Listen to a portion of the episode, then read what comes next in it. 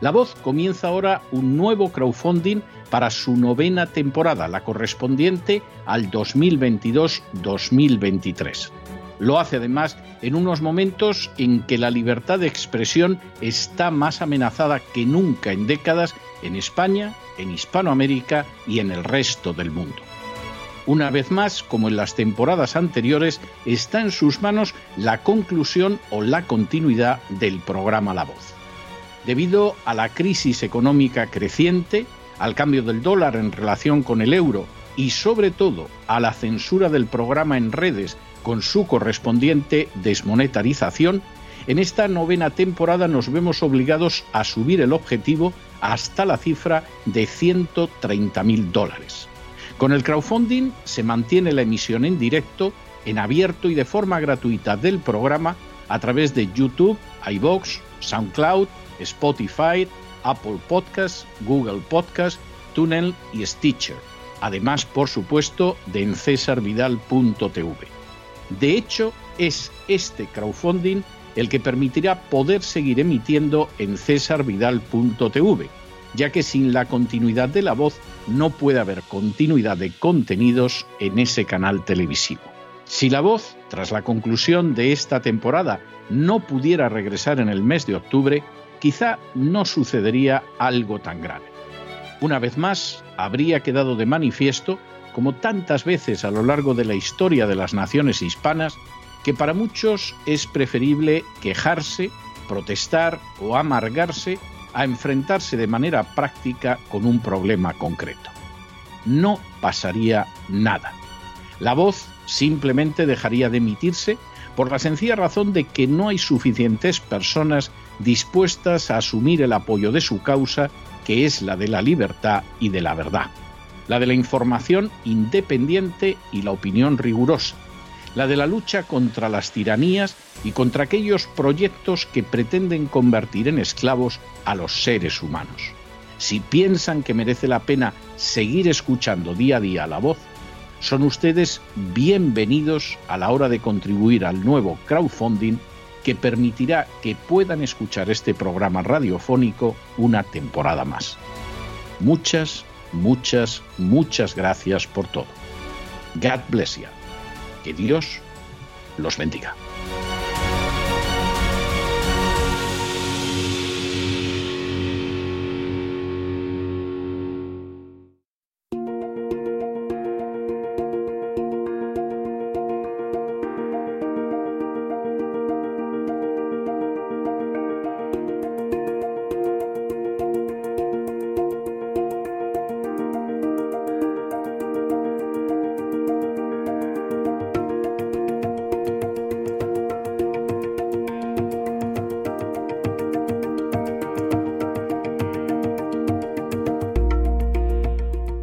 La Psicoteca con Miguel Ángel Alcarria.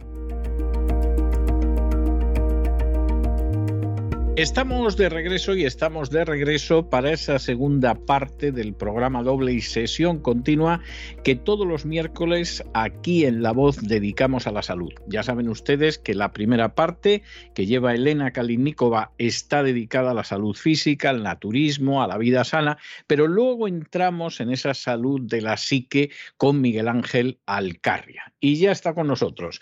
Eh, don Miguel Ángel, ¿por dónde vamos a ir esta noche? Muy buenas noches, don César, y como lo prometido es deuda, hoy vamos a adentrarnos en la mente de un asesino considerado el primer gran asesino en serie de Estados Unidos, aunque no el primero de la historia. Él es Theodore Robert Bundy, comúnmente llamado y conocido como Ted Bundy. Este es un tema que ha resurgido recientemente, ya que el año pasado, pues mientras estábamos liados con el famoso virus, eh, se estrenó la película Ted Bundy en la mente del asesino, que fue titulada como No Man of God en Estados Unidos. Fue protagonizada por Elijah Wood, que interpreta el papel no del asesino, sino de un agente del FBI algunos a lo mejor por su nombre no les suene este actor, pero si digo pues que interpretó a Frodo en El Señor de los Anillos, seguro que había hecho otras cosas, pero yo creo que ya lo de Frodo le ha dejado con Frodo. O sea, todo lo anterior y todo lo posterior la gente lo ha perdido, sí. Sí, aunque es un buen actor y ha hecho películas bastante buenas.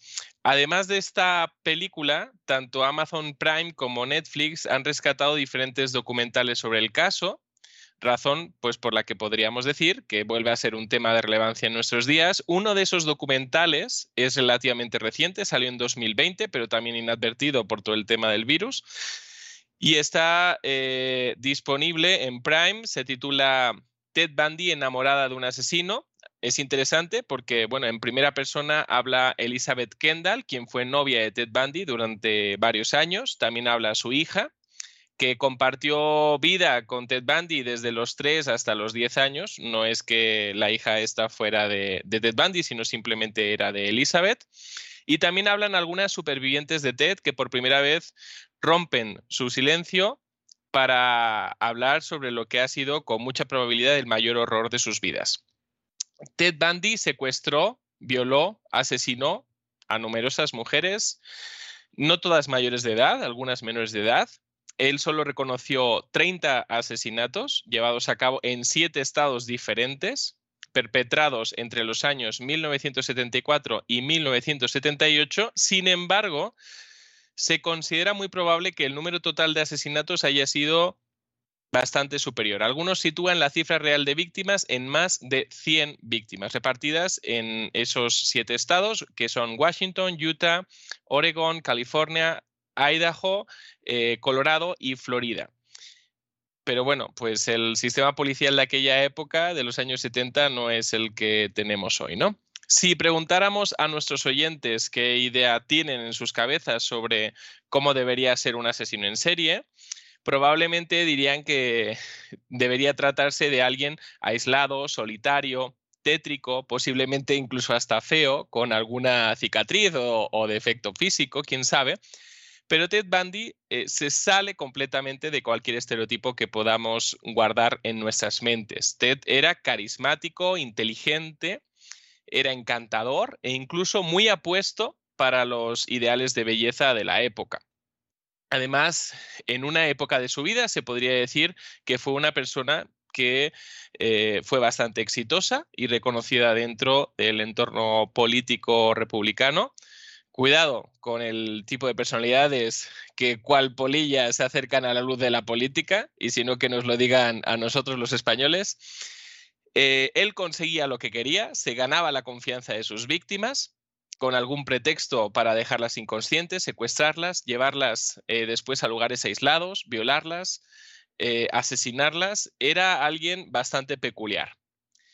Pero, ¿qué pasó en su vida para que Ted Bundy fuera quien conocemos hoy, un asesino en serie. Bueno, eh, la infancia de Ted fue más o menos normal, con algunas gamberradas que podrían considerarse menores y sin importancia, como, bueno, no sé si sin importancia, pero bueno, como que agarrara a un gato eh, de la cola, según comentaron algunos de sus vecinos, para columpiarlo. ¿eh? Una, una gamberrada. seguro, seguro que al gato no le gustó, pero vamos, de ahí de ahí no puedes deducir que iba a venir un asesino múltiple. No lo podíamos deducir, pero bueno, es bastante curioso. No todos los niños tampoco hacen este tipo de gamberradas, ¿no? Pero eh, bueno, su infancia sí estuvo marcada, aunque no lo supiera hasta años más tarde, por eh, ser un hijo bastardo. En su acta de nacimiento, en el espacio que correspondía al apartado del padre, pues ponía desconocido. A este respecto, Solo decir que algunos miembros de la familia expresaron sospechas de que Bandy podría haber sido engendrado por el padre de su madre, por su abuelo. Algo que, bueno, pues sí inquieta, ¿no? Eh, ya que, bueno, pues qué opinión tenían los familiares de este señor, pues da mucho en qué pensar. Su madre rehizo su vida cuando Ted tenía solo cinco años. Eh, la madre decía que, que el niño había sido el fruto pues de que un veterano eh, de guerra la sedujo, pero no está claro de dónde, de dónde vino Ted Bundy. Su apellido proviene, el Bundy, eh, de eh, este momento en el cual su madre rehace su vida cuando él tiene cinco años. se volvió a casar con un señor que se llamaba Johnny Bundy, que adoptó formalmente a Ted. Pero bueno, este señor pues jamás fue un modelo a seguir para Ted Bundy, alguien a quien admirar, alguien en quien verse reflejado, según el propio testimonio de este asesino. La adolescencia de Ted, según también su propio testimonio, estuvo marcada por eh, al menos tres cuestiones. En primer lugar, la pornografía y el boyerismo. Le encantaban las revistas de detectives que incluyeran escenas gráficas de violencia sexual y además eh, le gustaba eh, buscar ventanas desde las que observar a mujeres desnudas. Según, según, algunos cuentan, también estuvo marcada por robos menores, de los cuales no se guardó registro, porque estos antecedentes eran borrados al cumplir la mayoría de edad. Y también estaba marcada por una característica que le acompañó toda su vida, que era el encanto, el no mostrar su lado oscuro a nadie, ¿no? Eh, ya que, bueno, sus compañeros de clase eh, de la escuela secundaria lo describían como alguien popular y querido, algo muy alejado del estereotipo mental que nosotros tenemos de un asesino en serie. En su juventud, en su época universitaria, es donde ahí sí detonan, eh, encontramos los detonadores del Ted Bundy que conocemos hoy en día. Lo que le afectó más que cualquier otro evento que hubiera vivido en su vida fue que con 21 años de edad se enamoró de una chica llamada Stephanie Brooks, de familia acomodada, quien le abandonó alegando que era un chico inmaduro y falto de ambición, o sea que no se correspondía al nivel de vida que esta chica quería llevar y, que, que, llevaba ¿no? en su familia. Este fue un momento crucial en su desarrollo que se unió también con otro momento también crucial que fue pues que se enteró en este momento parece ser a los 21 años hay varias teorías hay gente que dice que ya en su infancia y otros que dicen que no que fue en este momento se enteró de la realidad que reflejaba su acta de nacimiento. Era un hijo bastardo, eh, algo muy estigmatizado en la época, un hijo nacido fuera de, eh, del enlace matrimonial. A sus 23 años, y aquí empieza ya eh, su desarrollo criminal, inició lo que sería una larga y en ocasiones complicada relación con Elizabeth Kloepfer, que es eh, la señora de la que hablábamos, que habla en primera persona en este documental reciente. Eh, ella era madre soltera, eh, vivía, bueno, había nacido en el estado de Utah y trabajaba para la Facultad de Medicina de la Universidad de Washington.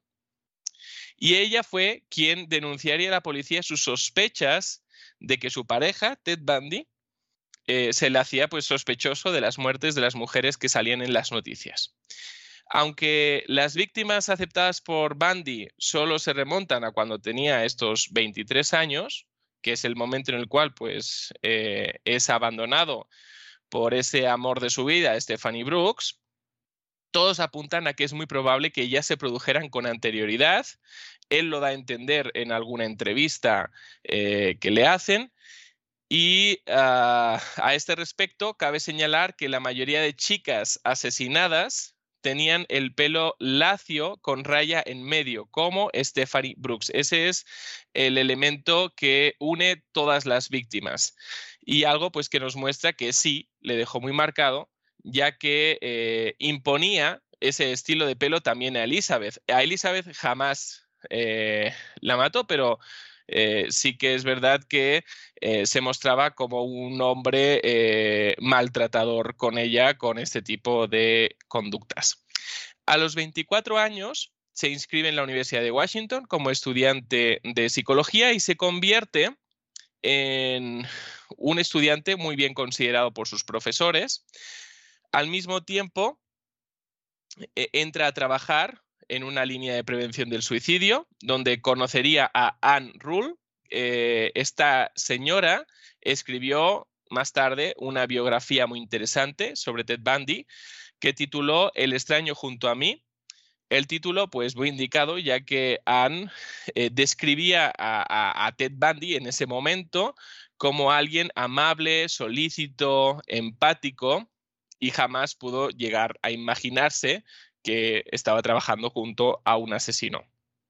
Ted se graduó con 26 años y el que, y el que ya eh, se había involucrado eh, en la campaña presidencial del republicano Nelson Rockefeller en Seattle, eh, se involucra por aquel entonces en la campaña de reelección por Washington del gobernador Daniel Evans, para quien trabajó como infiltrado en los mítines de su oponente Albert Rossellini.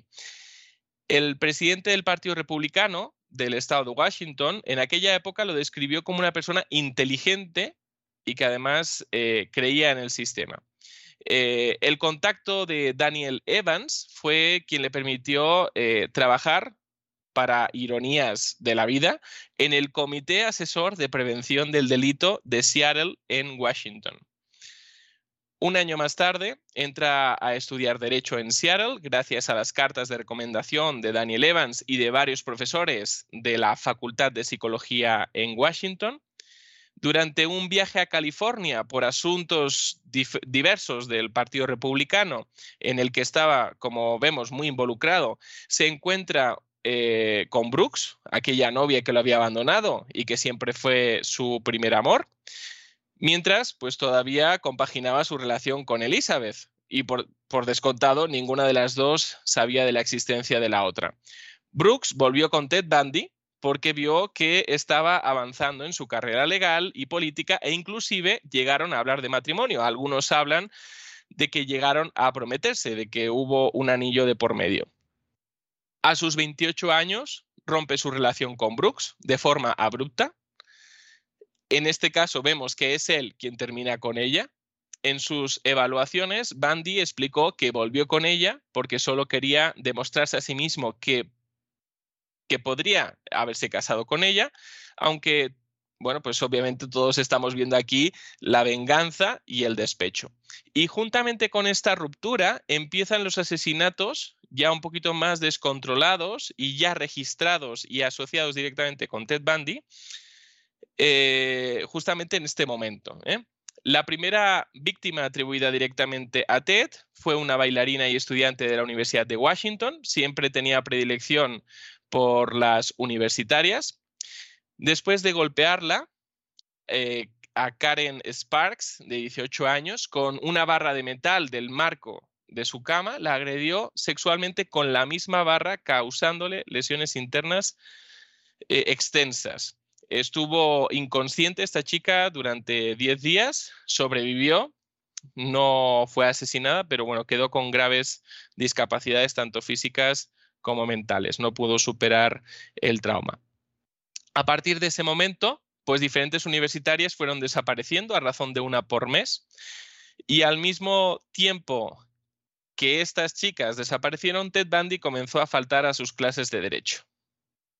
La policía tardaría un año y unas 15 víctimas más como mínimo, eh, en parte por su incompetencia y en parte por la falta de, medios de compartir información policial entre estados y para analizar grandes cantidades de datos, para determinar que él era el hombre que estaban buscando.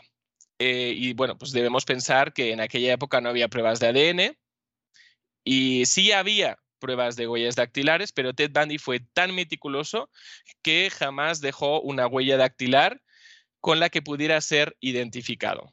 Las únicas pistas que llegó a tener la policía era que el hombre al que buscaban era dueño o poseía un Volkswagen Beetle marrón claro, un coche que muchísimas personas utilizaban por aquel entonces y que respondía al nombre de Ted, pero no sabían si este Ted eh, se llamaba realmente Ted, era Teddy, Theodore o, o cualquier otra cosa, o solamente era un apodo, había muchas posibilidades.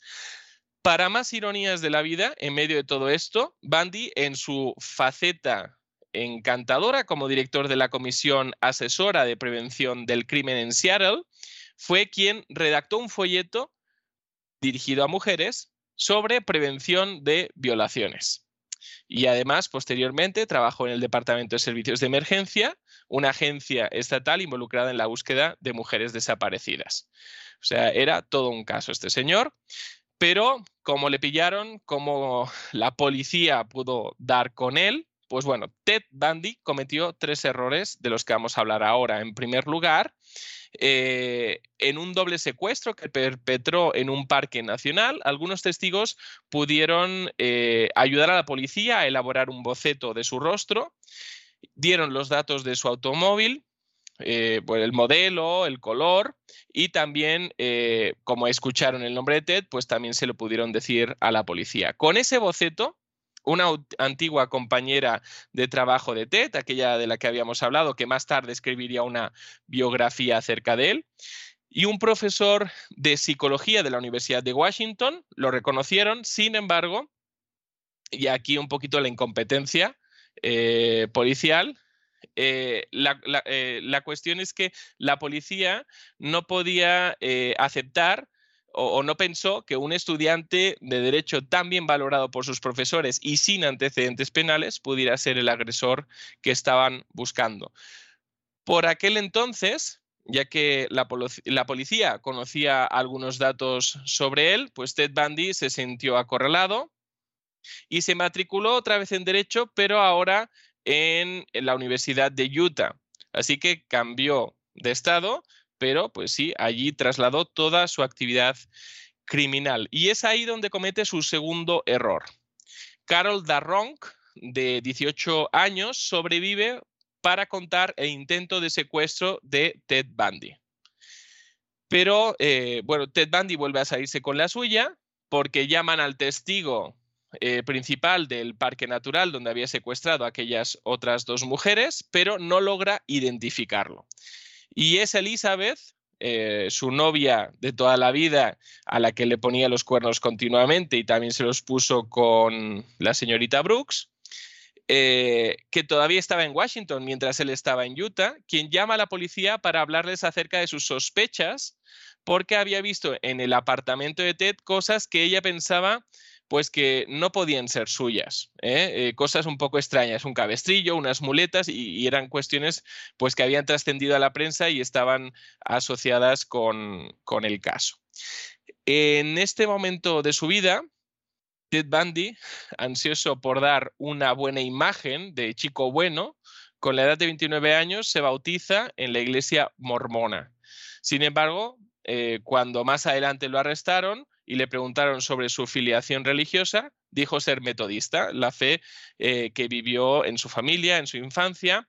Por tanto, pues eh, tenía también esas ansias, y después hablaremos del, del por qué, qué perfil psicológico responde a esto, tenía esas ansias de mostrarse como chico bueno.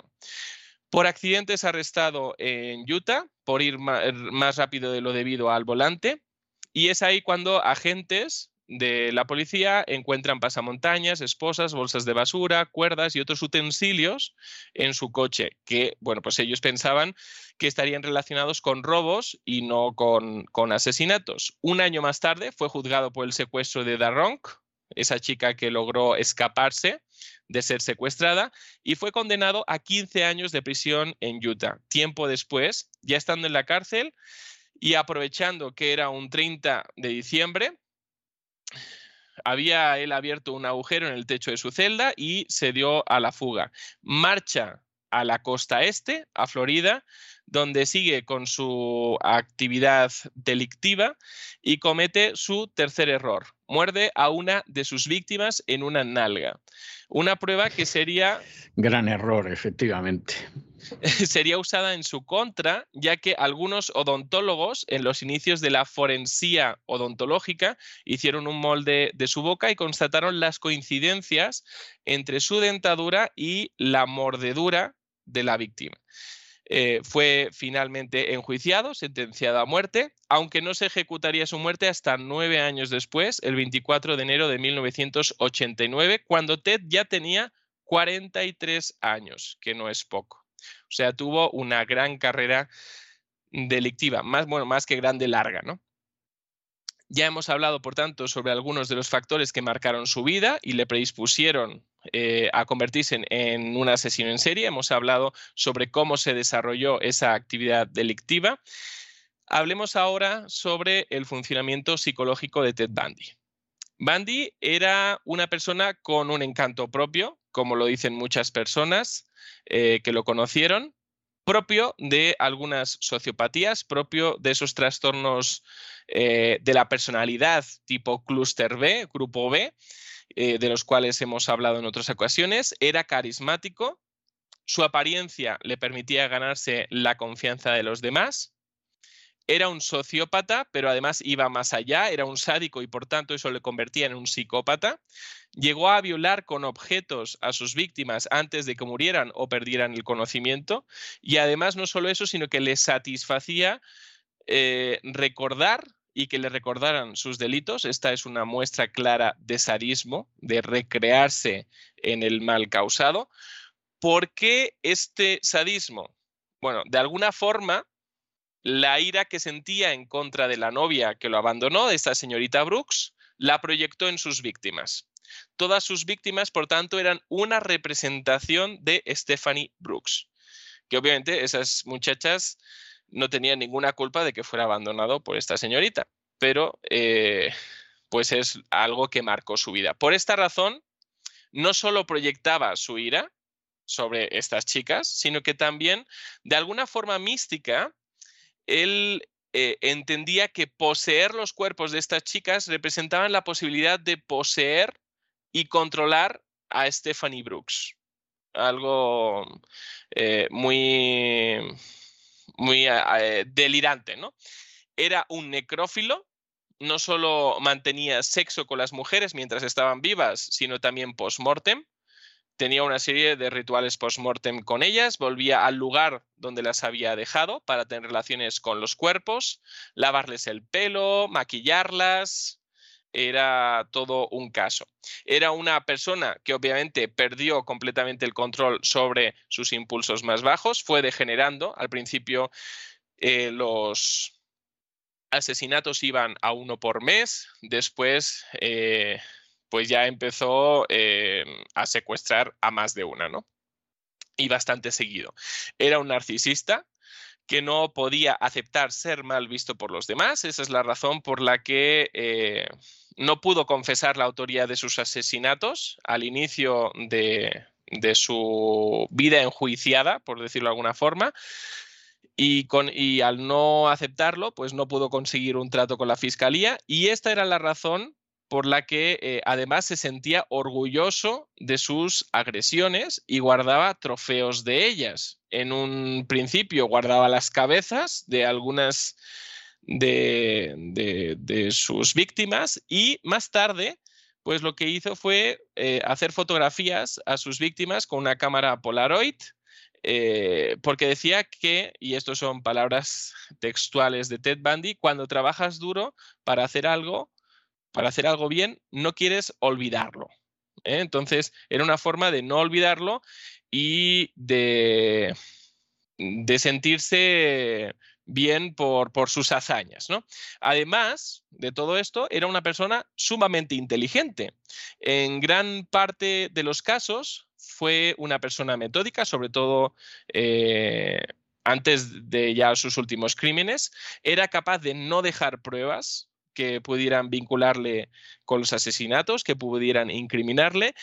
Jamás dejó una sola huella dactilar, como decíamos antes. Solía deshacerse de la ropa de sus víctimas justo con este propósito. Empleó métodos de asalto eh, relativamente silenciosos, como el traumatismo, pegándole en la cabeza con, con algún objeto contundente y la estrangulación.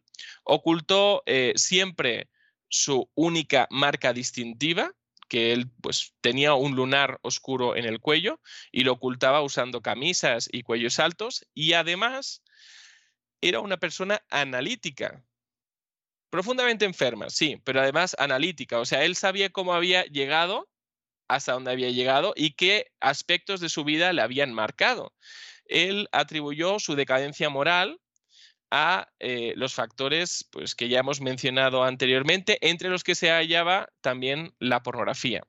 Con diferentes estrategias consiguió además retrasar en varias ocasiones su, ejecución y eso lo intentó hasta el último momento, ¿no? O sea, era una persona inteligente. Cuando se suma eh, la psicopatía con la inteligencia, tenemos un grave problema. Y si alguna moraleja, para terminar, podemos sacar de todo esto, es que, una vez más, las apariencias engañan. La semana que viene, Dios mediante, hablaremos acerca de la memoria, si nos podemos fiar de la memoria, la psicología del testimonio, por qué no reconocieron a Ted Bundy en esas primeras ruedas de reconocimiento y con qué facilidad podemos crear falsas memorias. Eh, por eso, pues, eh, emplazamos a todos nuestros oyentes a la próxima psicoteca. Bueno, yo creo que va a ser interesantísimo después de, lo que hemos escuchado hoy. Vamos, no tengo en absoluto la menor duda. Bueno, Mm, don Miguel Ángel, hoy me deja usted la cuestión de la música final muy fácil, muy fácil, y he decidido escoger el tema principal de la película Psicosis. Usted comprenderá perfectamente por qué, que es un tema muy inquietante, pero muy conocido, y yo le dejo con este tema de Psicosis y nos volvemos a encontrar la semana que viene, Dios mediante. Un abrazo. Un abrazo. Y con estos compases confesadamente inquietantes de esa obra maestra del séptimo arte, que fue Psicosis y que es Psicosis, hemos llegado nosotros al final de nuestra singladura de hoy del programa La Voz. Esperamos que se hayan entretenido, que lo hayan pasado bien, que hayan aprendido dos, tres, cuatro, cinco cosillas útiles y los emplazamos para mañana, Dios mediante, en el mismo lugar y a la misma hora. Y como siempre, nos despedimos con una despedida sureña. God bless you. Que Dios los bendiga. El programa La Voz es una producción de Artorias Incorporated y al amparo del derecho a la libertad de expresión no se hace responsable de las opiniones vertidas en el curso del mismo.